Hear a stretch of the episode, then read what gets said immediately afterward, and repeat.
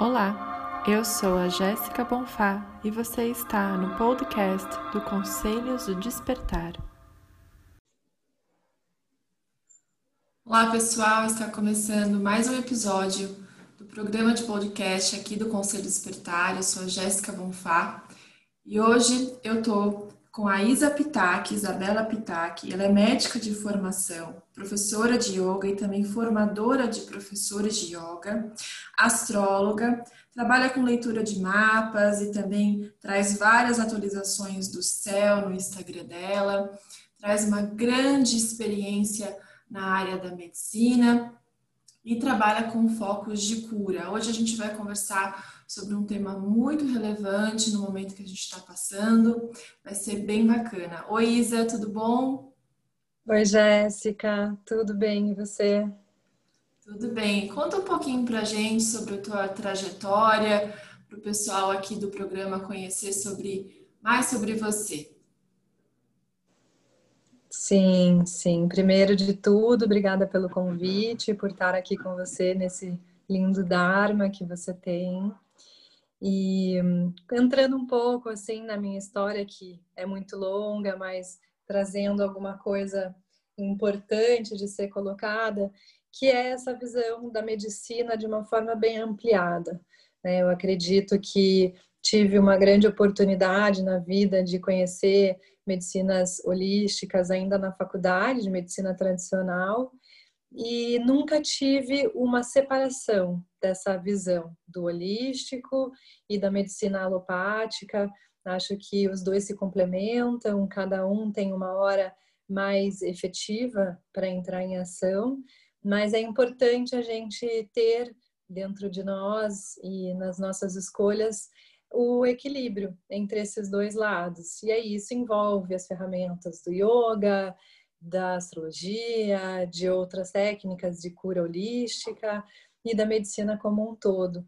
Né? Cada vez mais a gente está indo rumo né, à nova era que traz essa visão integrada do ser humano e da cura. Né? Então, eu, a minha história, a minha trajetória é a vivência disso, né? dessa integração na pele mesmo. E, e justamente por isso que eu trago esse tema aqui hoje com você, nessa, nessa mudança, né, que a gente está aí quase no finalzinho do ano de 2020, que foi um ano cheio de desafios para todos, né? Nos trazendo é, uma realidade onde a gente teve que se adaptar e flexibilizar e criar novas soluções, né? E a gente tem um, uma previsão de mudança de energia nesse final do ano para a entrada do ano que vem. Não sei se você, sei que você acompanha a astrologia, não sei se você já percebeu qual é essa grande mudança que vai ter nas energias aí no final do ano 2020. Você sabe qual é? Eu acompanho um pouco tuas leituras, teus textos que você desenvolve e elabora mas eu estou um pouco por fora. Agora em dezembro tem muita coisa acontecendo no céu, né? Saturno com Júpiter se alinhando dia 21, enfim, é bastante energia aí chegando. Isso, exatamente. Essa é a grande transformação, essa mudança de Saturno e de Júpiter para o signo de Aquário traz assim uma previsão de uma mudança de energia que todos vão sentir, porque Saturno entrou né, num ciclo denso em janeiro de 2018, quando ele entrou em Capricórnio, que é o signo que ele rege, e, e lá estava Plutão, que é um signo de uma transformação profunda, e Saturno, como um grande ancião do zodíaco, né, com seus julgamentos e críticas e exigências, veio eh, durante esses três anos reformando tudo de estrutura, das nossas vidas, né? Onde a gente tem Capricórnio no nosso mapa natal, é onde a gente mais sentiu esses três anos a passarem, exigindo de nós uma transformação de base, muitas vezes tendo que destruir a estrutura que a gente já tem para reconstruir alguma coisa nova com as mesmas pecinhas. Isso, quando eu explico esse ciclo de Saturno, me lembra muito uma frase lacaniana, né, que é da psicologia da psicanálise de Lacan, que ele fala que a vida é como se fosse um joguinho de legos e aí a gente tem as mesmas pecinhas, mas a gente pode, em algum momento, desconstruir essas pecinhas que antes formavam um cubo, destrói essas pecinhas, desconstrói para formar depois uma casinha, um carrinho com aquelas mesmas pecinhas. E foi isso que a gente passou durante esses três anos com esse ciclo de Capricórnio né, reformando as nossas estruturas e foi muito denso mesmo. Nós nessa encarnação, até quem está nascendo agora, não vai passar um ciclo tão intenso, né, e tão denso quanto esse que a gente passou. Então, realmente foi um marco. Nós da astrologia, a gente já sabia que ia ter alguma coisa, mas ninguém imaginava que seria a pandemia e tudo isso que passamos coletivamente, né, planetariamente. E agora, com essa entrada de Saturno e Júpiter em Aquário, que é o signo da nova era, justamente tudo isso que estava muito denso traz uma energia mais leve de Aquário, da coletividade, encontrar caminhos de harmonização juntos de uma forma horizontal e nova, inovadora. Então, vem uma energia de futuro, de inovação, de nova era, novas formas de organizar o coletivo, né, destruindo essa, esses nossos conceitos da hierarquia, de estruturas piramidais, né, e essa entrada da nova era traz uma nova forma, né, tanto aqui no, no nosso mundo da espiritualidade, quanto em todos os aspectos da nossa vida. Então, é uma transição que, claro, cai exatamente no solstício de verão aqui no Hemisfério Sul, que é dia 21 de dezembro.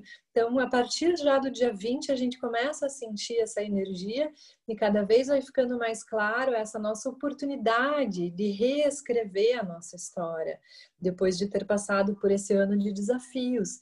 Então, é, é, é uma chance que a gente tem de pegar as rédeas da situação e reconstruir essas pecinhas conforme a gente quer, né? E aí é essa a grande questão, né, Jéssica? Que aí entram outras ferramentas e talvez até a filosofia do yoga que nos ajuda a guiar esse pensamento.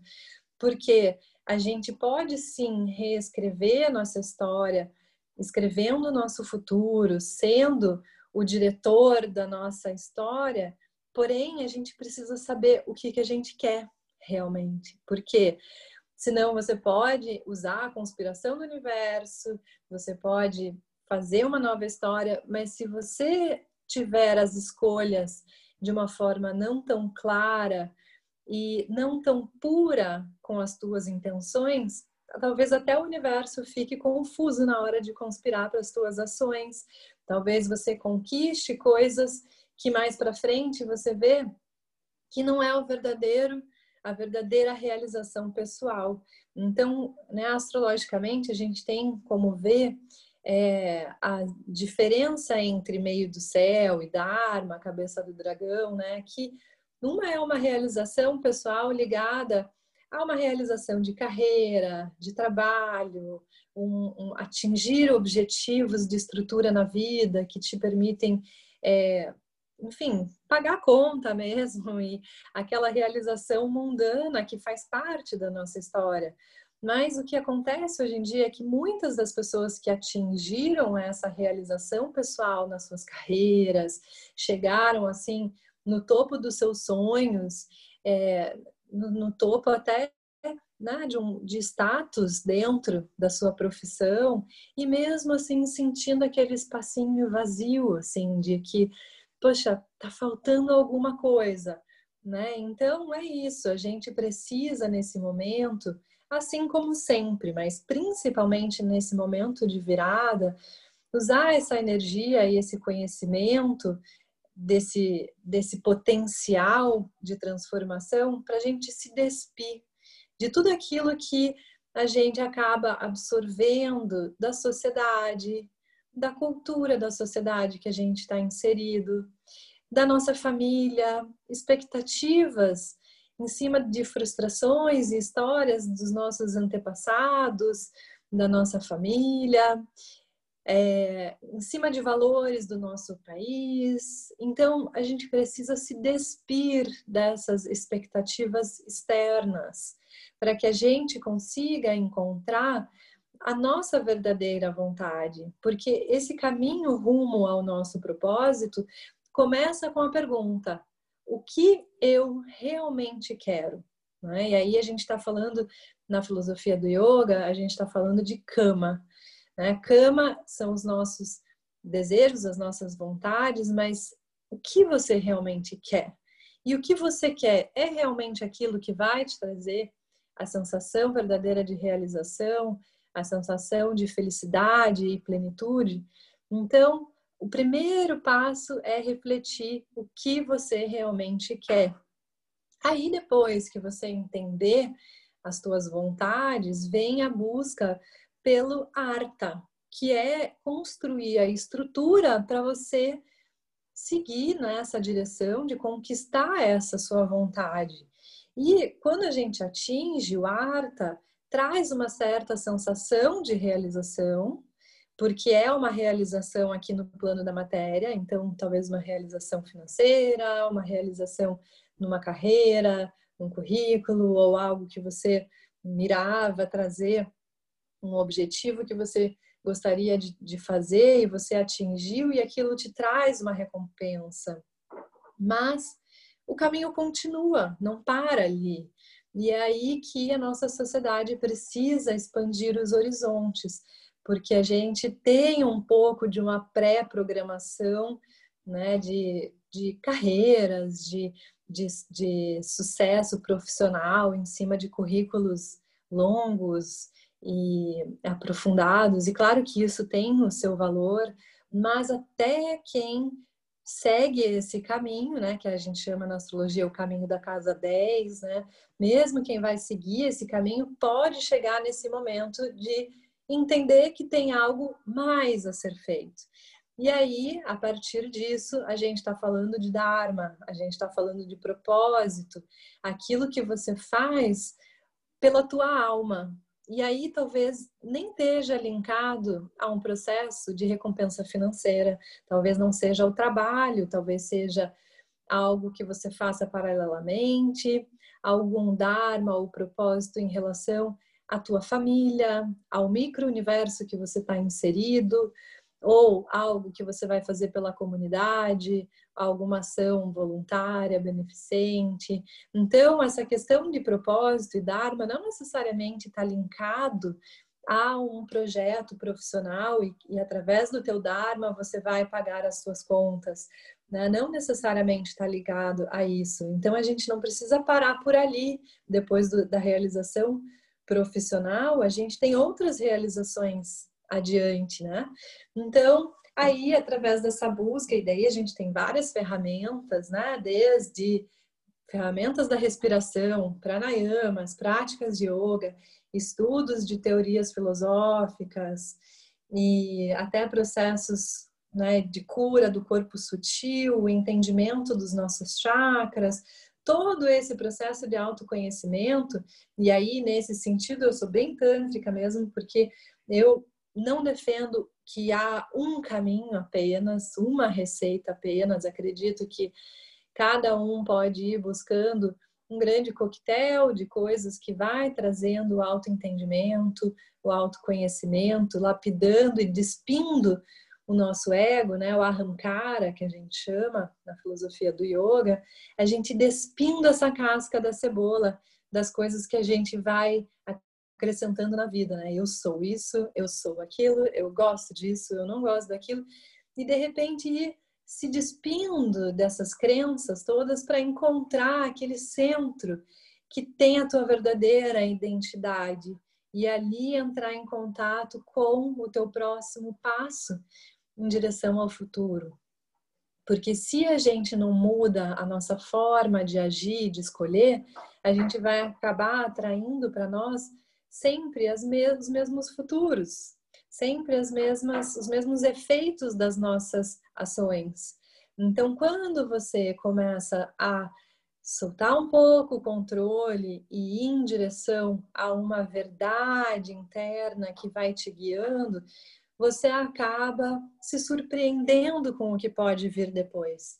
Porque se a gente mantém né, o controle que nos é imposto pela sociedade, da forma que está montada hoje em dia, a gente tenta controlar tudo e todos, e é uma coisa impossível, porque a gente está inserido na natureza e a única coisa que a gente consegue aprender com a natureza é que ela é completamente inconstante e impermanente, né? Então, a gente, quando a gente solta o controle, a gente dá a oportunidade para a gente se surpreender com o nosso futuro.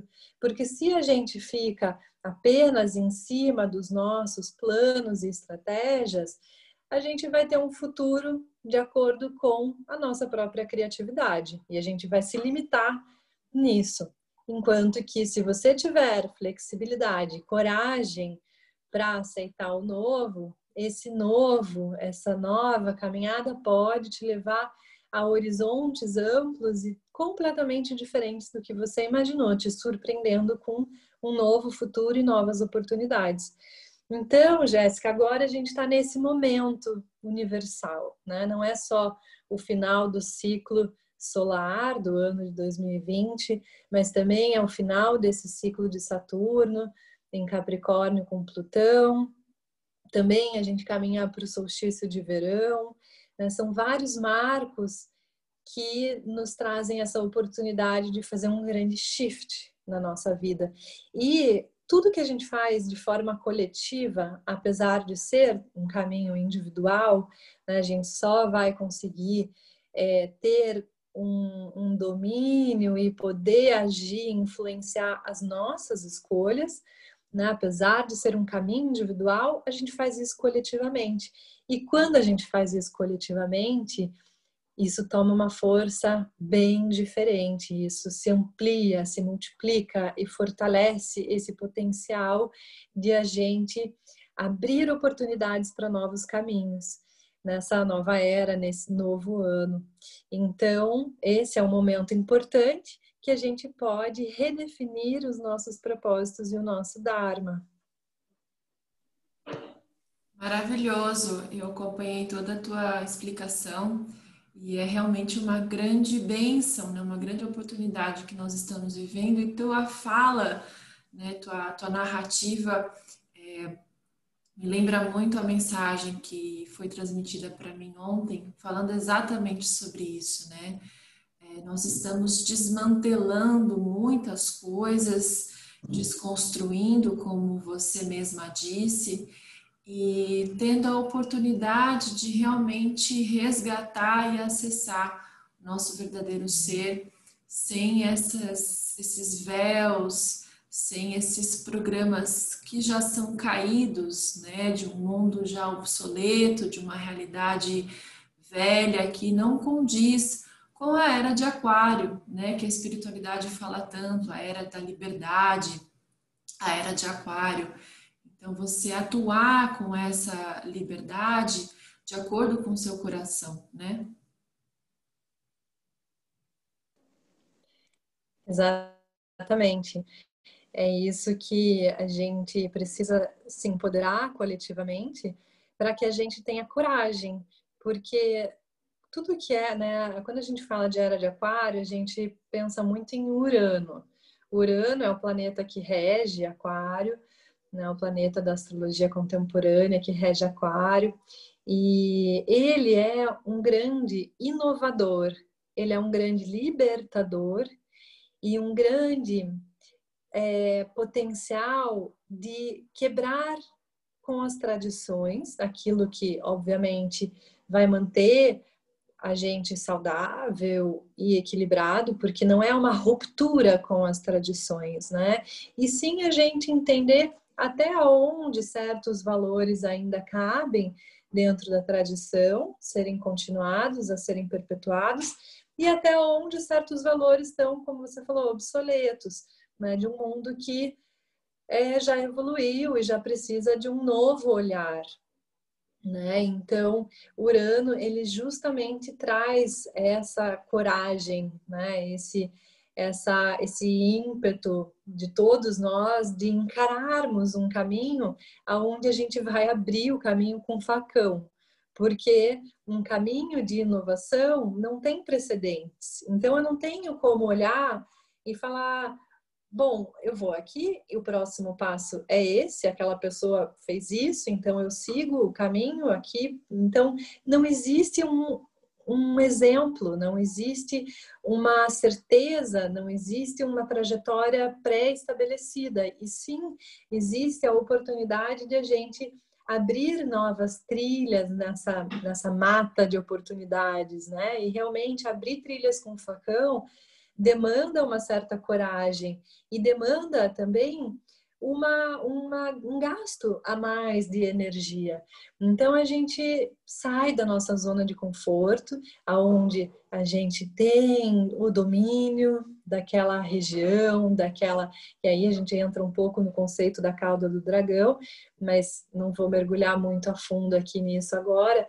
Mas é aquele lugar aonde a gente já conhece. Então a gente tende a ficar por ali porque se a gente sente que está tudo bem, parece que é para ser ali, é para ficar ali, porque eu me sinto bem ali onde eu estou. Mas a gente precisa questionar, porque até esse bem-estar que é gerado pela zona de conforto, ele precisa ser movido. Você precisa criar um certo movimento para sair de uma estabilidade fictícia, porque se você não está lá no teu objetivo, no teu dharma, na tua realização, tanto a de casa 10, pessoal, meio do céu, quanto cabeça do dragão, Dharma, propósito, algo que brilha a tua alma. Se você não chega lá, também você, no fundo, no fundo, você não está numa zona de conforto. Então a gente precisa se questionar, né? Se eu não estou confortável, fica mais fácil. Eu sabendo que eu preciso de uma mudança, tá mais claro para mim. Mas se eu estiver confortável, eu preciso questionar. Será que eu não estou apoiada em cima da minha zona de conforto e eu preciso sair daqui porque isso não vai me levar além? É, então, é, fazer esse questionamento é primordial para que você entenda que você precisa levantar, sacudir a poeira e andar nessa trajetória do inesperado, né? E para isso, me lembra até um pouco o Castanheda, ele fala assim, né, que não é ele, mas o Dom Juan, que era o xamã que ia ensinando as coisas para ele. Ele fala assim: até numa caminhada, quando a gente vai dar um passo à frente, na hora que a gente tira o pé lá de trás para pôr o pé lá na frente e andar avante, a gente tem esse momento de desequilíbrio. Se eu ficar com os dois pés no chão, me sentindo equilibrada e firme, eu, ótimo, eu estou ali, equilibrada e firme, mas eu não saio do lugar. Então, sempre quando a gente mira um próximo passo, um passo de evolução, a gente passa por esse período de uma sensação de perda de controle, de desequilíbrio, de questionamentos, para daí depois apoiar de novo o pé no chão, em novos solos, num outro lugar e redescobrir o nosso lugar de equilíbrio. Então, para isso demanda coragem. Né? A gente não pode estar sempre buscando estar confortável, porque isso traz, com certeza, depois de um tempo, uma grande estagnação e te frustra a possibilidade de sentir a realização da alma. Perfeito. A tua fala me lembrou muito uma frase do brasileiro Amir Klink, onde ele diz: o pior naufrágio é não partir. Então, nós precisamos é, desbravar, né? Como você falou, a gente precisa sair, a gente precisa aceitar essas jornadas transformadoras que faz parte da nossa experiência terrena, né, Isa? E aí, eu queria pedir para você, para finalizando aqui o nosso episódio do podcast, alguma dica, algum ritual, alguma coisa que você possa deixar para o nosso público agora no mês de dezembro, com tanta coisa acontecendo. E assim a gente já finaliza o nosso bate-papo. Ótimo. Com certeza existem muitos caminhos, né? Como eu disse antes, não tem uma grande receita. é, para a gente caminhar e trilhar esses caminhos no autoconhecimento, não é necessário que a gente faça eles sozinhos, né? Tem pessoas como nós duas que estamos aí justamente no nosso Dharma de auxiliar as pessoas que estão buscando caminhos. Então, é válido também uma busca por um terapeuta que te acompanhe, por alguma linha que te chame agora e depois uma outra, e flexibilizar nisso, entendendo né, as várias facetas da verdade. Eu mesma ofereço no meu Instagram alguns rituais é, de fechamento de ciclo, que a gente está fechando aí esse ciclo de Saturno, ou rituais aí para o ano novo. Mas fica aqui uma dica para vocês começarem um processo individual, né, de ter um lugarzinho na casa onde você tem ali os teus objetozinhos de poder, né, aquilo que te chama mais, mas pode ser só uma velhinha, um incenso, um cristalzinho, algo que você consiga depositar uma energia de consciência, presença e atenção na hora de começar um ritual. Então, o ritual que eu oriento seria iniciar um processo de meditação diária. Né? Claro que você chegar na meditação, a gente, a meditação é um dos oito caminhos, dos oito passos do yoga. Primeiro, a gente senta em silêncio e abstrai os sentidos, porque é um treinamento, né? A gente senta para meditar e aí passa um carro na rua, ou bate uma porta do vizinho, ou um cachorro late, e a gente começa a lidar com essas interferências externas até você conseguir abstrair os sentidos e começar um processo de internalização. E esse processo é o mais importante, porque na hora que você começa a olhar para dentro, a se ver como um observador, né? Você imaginar você se olhando de fora do teu corpo e olhar aqueles processos de pensamentos e sentimentos sem se identificar, entendendo quais são as coisas que estão mais na superfície, para que daí aos poucos você entre num processo de concentração, que é um outro passo do yoga, e na medida que você vai ficando cada vez mais concentrado, cada vez mais hábil em abstrair os sentidos, você vai entrando num processo de meditação. E esse é o processo mais poderoso para a gente se despir daquelas cascas da sociedade, da família, das expectativas alheias, da nossa expectativa também em cima de um monte de expectativas que nos são criadas através da mídia e de mil outras coisas que nos implantam vontades um pouco distorcidas. Então, nesse processo de internalização individual, você consegue ir entendendo o que que tem por ali. E aí, colocar um despertadorzinho do lado para que você não fique preocupado com o tempo. E eu sugiro começar com oito minutos. Não é nem cinco, que é pouquinho, e nem dez, que te toma um tempinho a mais. Oito minutos de relógio para você começar a treinar esse silêncio interior. E aí você começa a limpar e clarear a tua visão em busca daquela primeira perguntinha o que eu realmente quero, quais são as minhas verdadeiras vontades. E para isso eu sugiro deixar já um caderninho ali do lado para que você anote as sensações depois da meditação e também depois que acorda de manhã, que é um momento que a gente vem lá do plano sutil e pode trazer aí uns insights para a vida. Oba, muito bom. Adorei nossa conversa, Isa. É sempre muito enriquecedor te escutar. É, conheci a Isa na minha formação, na verdade, ela foi minha professora da formação de yoga terapêutico aqui em São Paulo. Então, realmente é muito bom estar conectando-se novamente com você e trazendo, né, é, todo esse conteúdo, todo esse tema para as pessoas aqui escutarem. Então, eu agradeço de coração e desejando um dezembro iluminado para você, para toda a sua família, assim como para todos aqui que estão nos escutando. Eu que agradeço mais uma vez o convite, sempre senti essa verdade na tua intenção, né, desde o curso e também aqui no teu trabalho. Então é um prazer imenso participar por aqui.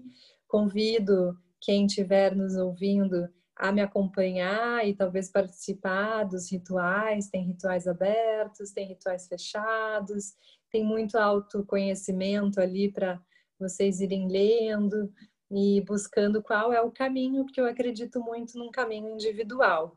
A gente está aqui só para auxiliar e dar algumas opções. Então, fico por aqui também, agradeço. Fica o convite para quem quiser sair aí das cidades grandes a vir me encontrar aqui. Né? Eu resolvi, através das minhas escolhas, viver a minha verdade. Eu moro hoje no litoral sul da Bahia e tem grandes surpresas para o ano de 2021, né, de nos encontrarmos aqui pessoalmente, se tudo permitir, em retiros e a gente viver isso tudo de forma bem intensa.